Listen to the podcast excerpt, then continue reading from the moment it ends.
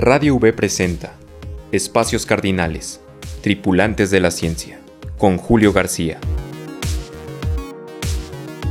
Hoy presentamos Los agujeros negros supermasivos podrían haberse formado de materia oscura. Un estudio teórico asegura que es posible la creación de agujeros negros supermasivos a partir de materia oscura. De confirmarse implicaría que estos pueden tener un origen más allá de la materia ordinaria, la cual representa solamente el 5% de toda la materia que existe en el universo. El trabajo, publicado en la revista Noticias Mensuales de la Royal Astronomical Society, está liderado por el científico Carlos Argüelles, investigador de la Facultad de Ciencias Astronómicas y Geofísicas de la Universidad Nacional de La Plata en Argentina. ¡Mírenme! ¡Soy científico! La materia oscura conforma alrededor del 27% de todo el contenido del universo y no emite, refleja o absorbe luz. Su composición y su origen se desconocen, pero su presencia, junto con la de la energía oscura que representa un 68%, resulta fundamental para comprender cómo se formaron las galaxias. Los agujeros negros supermasivos se forman normalmente en el centro de las galaxias y se les llama así porque según la hipótesis más aceptada, tienen su origen a partir de agujeros negros más pequeños que nacen de la explosión de estrellas cuando agotan todo su combustible y dejan de brillar.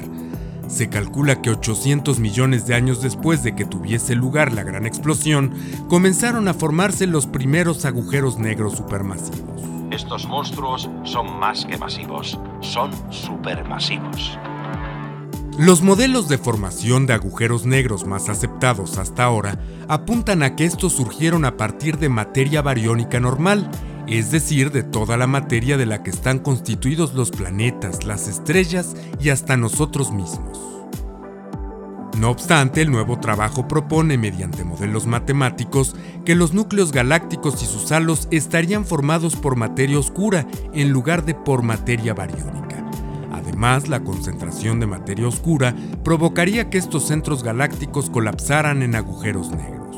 ¿Materia oscura concentrada? Estaban preguntando sobre eso en clase. Sí, es un combustible que inventé para viajar por el espacio más rápido que nadie más. Se piensa que en el universo temprano había halos de materia oscura y que dentro de estos halos se formaron los primeros agujeros negros supermasivos.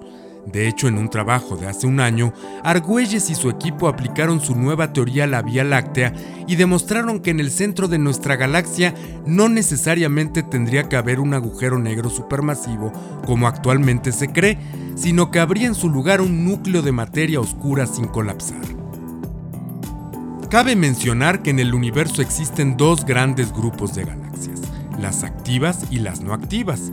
Las primeras, las activas, son más masivas y se les denomina así porque emiten una gran cantidad de radiación y a veces llegan a tener chorros o jets de materia que salen despedidos de su centro a gran velocidad y de manera perpendicular al plano de la galaxia.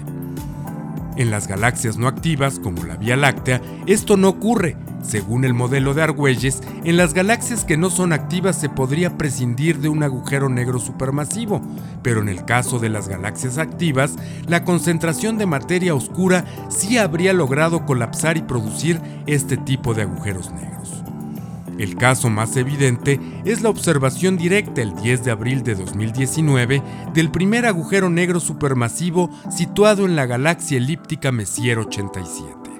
¡Ay Dios! ¡Me va a chupar el hoyo negro! ¡Me va a chupar el hoyo negro! ¡Me voy a ir! ¿Qué será de mí? ¡Yo tan bueno que era! ¡Yo te salvo, papá! La ciencia avanza debido a la capacidad cognitiva que tenemos los seres humanos para crear modelos teóricos, generalmente matemáticos, sobre cómo creemos que funciona la realidad. Posteriormente, estos modelos son contrastados con las observaciones que nos dicen si nuestras hipótesis son válidas o no. También se da el caso en el que las observaciones obligan a crear modelos matemáticos o a corregir otros. Gracias a esta batalla constante entre el ensayo y el error, podemos acercarnos cada vez más a los mecanismos que subyacen y conforman todo lo que nos rodea, acercándonos cada vez más a la verdad. Entonces, ¿qué es esta verdad? Justamente al generar parámetros matemáticos, los investigadores argentinos pudieron establecer cuál es la mínima aglomeración de materia oscura que resulta necesaria para generar un colapso que produzca un agujero negro supermasivo. Argüelles habla de un umbral de masa crítica que debe alcanzar la estructura de materia oscura, incluyendo el halo, y por debajo del cual no hay esperanza de que ocurra un agujero negro. La intrigante relación entre agujeros negros y materia oscura apenas comienza. De hecho, los primeros podrían explicar la presencia de esta materia en la etapa más joven del universo. Ello es lo que afirman al menos investigadores como Alexander Kusenko, un reputado físico de la Universidad de California, quien publicó en octubre del año pasado un artículo en Physical Review Letters titulado Explorando los agujeros negros primordiales del multiverso con telescopios ópticos. ¿Estás diciendo que existe un multiverso? En este, Kusenko se atreve a afirmar que algunos de estos agujeros negros podrían contener universos bebés y que nuestro universo existe como parte de un universo más grande. Además, dice que la materia oscura es el resultado de la gravedad generada por estos universos bebés. Había una vez cinco bebés muy lindos, bañaditos y gorditos.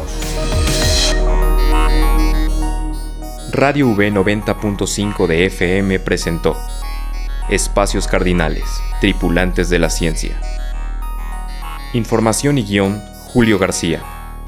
Música, Finite Music.